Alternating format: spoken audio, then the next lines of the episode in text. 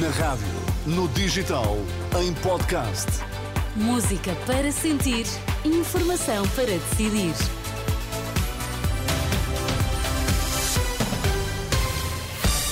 Notícias na Renascença. Para já, Miguel, quais são os títulos em destaque a esta hora? Patriarca de Lisboa revela que já se encontrou com vítimas de abusos sexuais cometidos por membros da Igreja e diz que esses encontros vão prosseguir.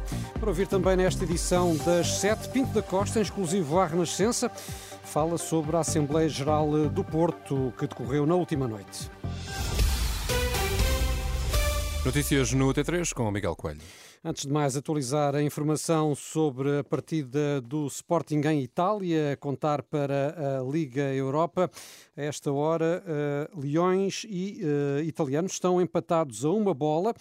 O Sporting começou eh, por sofrer um golo aos 23 minutos da primeira parte por Scamaca e já nos últimos instantes Edwards repôs a igualdade para os Leões, portanto, nesta altura, quando se entra nos 15 minutos da segunda parte, o resultado apresenta uma igualdade a uma bola em Itália. Pode continuar a seguir esta partida com o relato da Renascença em rr.pt. O Patriarca de Lisboa já se encontrou com vítimas de abuso sexual por membros da Igreja e vai uh, prosseguir esses encontros. Dom Rui Valério está à frente do Patriarcado há menos de três meses, garante que está na frente de batalha contra este crime. Indicação deixada esta tarde em Roma em declarações ao enviado especial da Renascença, Tomás Anjinho Chagas. Logo quando tomou posse, declarou guerra contra este problema e Dom Rui Valério volta a deixar a porta aberta aos que sofreram com ele. Existe da minha parte esta assertiva abertura para me encontrar com as vítimas, qualquer uma que ela seja. Estou em fase de agendar um encontro com mais uma. O novo patriarca garante que todas as vítimas que aceitaram têm tido direito a acompanhamento psicológico. Dom Rui Valério deixa a garantia. Da parte do patriarca de Lisboa, é bom que isto seja assumido de uma vez por todas. Eu estou na frente da batalha. Não só para resolver o passado, mas para construir o presente e o futuro. Há menos de um mês caiu o governo por uma investigação com suspeitas de corrupção.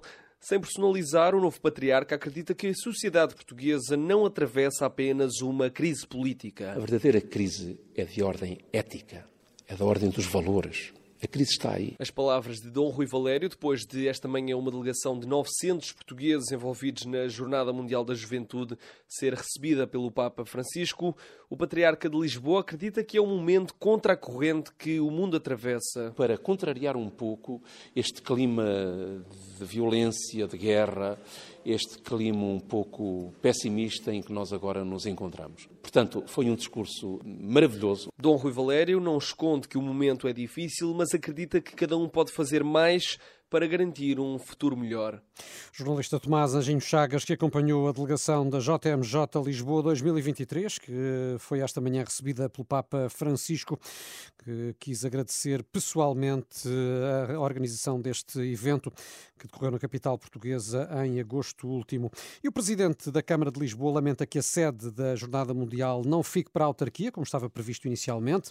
Carlos Moedas diz que já tinha um projeto de reabilitação social para o espaço. Espera que o governo ainda possa rever esta decisão. Tinha havido, uh, com o anterior Presidente da Câmara, uma promessa do Governo que toda aquela ala norte iria para a Câmara Municipal. Pelos vistos, essa promessa não é cumprida uh, e toda essa ala norte vai ser para um projeto diferente. O projeto que eu tinha para ali era para as pessoas em situação de sem-abrigo, um projeto que não era só para ter as pessoas em situação de sem-abrigo naquele local, mas era também para ter projetos de inovação social, projetos em que podemos reinserir essas pessoas na sociedade, que são muito importantes para a sociedade. E, portanto, em nome dos lisboetas, uh, eu peço que essa promessa seja cumprida. Carlos Moedas, em declarações à margem de uma deslocação esta tarde ao Centro de Comando Operacional da Proteção Civil, em Monsanto, para avaliar os danos provocados pela chuva intensa que caiu na região de Lisboa, tal como noutros pontos do centro e sul do país. Houve cerca de 500 ocorrências na contabilização da proteção civil até às quatro da tarde. Não Há, contudo, notícia de danos pessoais. Aguarda-se a decisão do Presidente da República sobre o futuro dos Açores, convoca eleições antecipadas, na sequência do recente chumbo do orçamento eh, na Assembleia Legislativa Regional.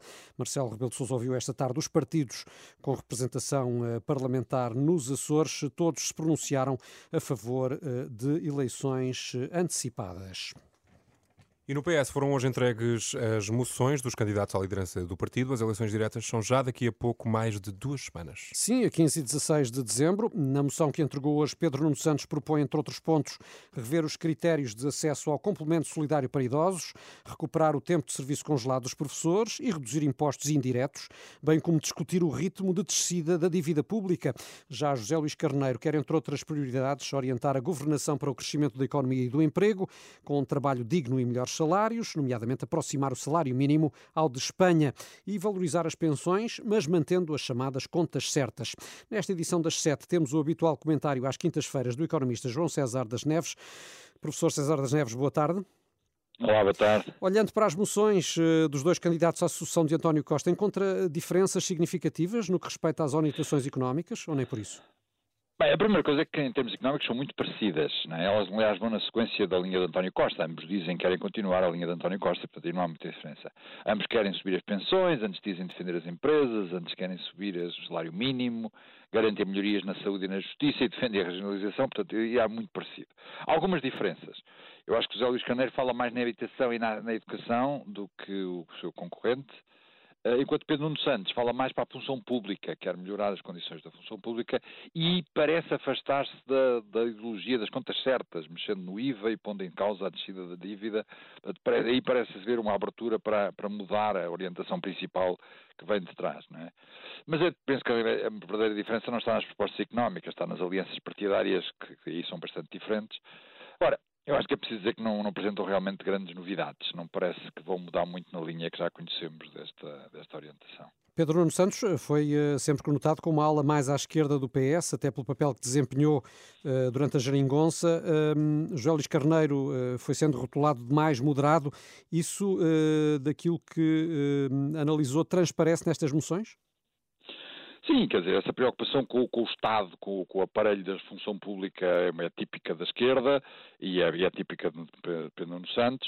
Uh, mesmo a, a, deixar de cair a, questão da, das contas certas também parece ser uma atitude mais de esquerda, portanto há, um, há um bocadinho mais de populismo nesse, nesse lado. Uh, enquanto, enquanto que o José Luís Carneiro vai mais na sequência do que já tinha de trás e que era enfim, mais, mais equilibrado, digamos assim. Mas, mas, há, mas as diferenças, como eu disse, não são muito grandes. Uh, pelo menos nestes papéis, não é? Uma coisa é o que dizem, outra coisa é como fazer. Depois vai ver o que é que Obrigado pelo seu comentário, professor César das Neves. Última referência neste jornal das sete declarações à Renascença de Pinto da Costa, que se manifesta satisfeito com a forma como decorreu na última noite a Assembleia Geral do Futebol Clube do Porto. Sim, estávamos prevenidos, portanto pudemos tomar as precauções devidas e correu tudo excelentemente, sem um mínimo pormenor negativo. Falou toda a gente que quis falar, quem o tempo quis. Portanto, não, a votação foi feita calmamente, com toda, com toda a seriedade. Portanto, fiquei satisfeito por ver uma Assembleia Geral lá Futebol Clube do Porto e por as contas terem sido aprovadas por larga maioria. Jorge Nuno Pinto da Costa, ouvido pela jornalista Isabel Pacheco esta tarde à margem eh, do Congresso da Associação das Agências de Viagens e Turismo que decorre precisamente no Porto. São 7 e 9, tempo e trânsito para conferir já a seguir. As notícias da Renascença estão sempre em rr.pt.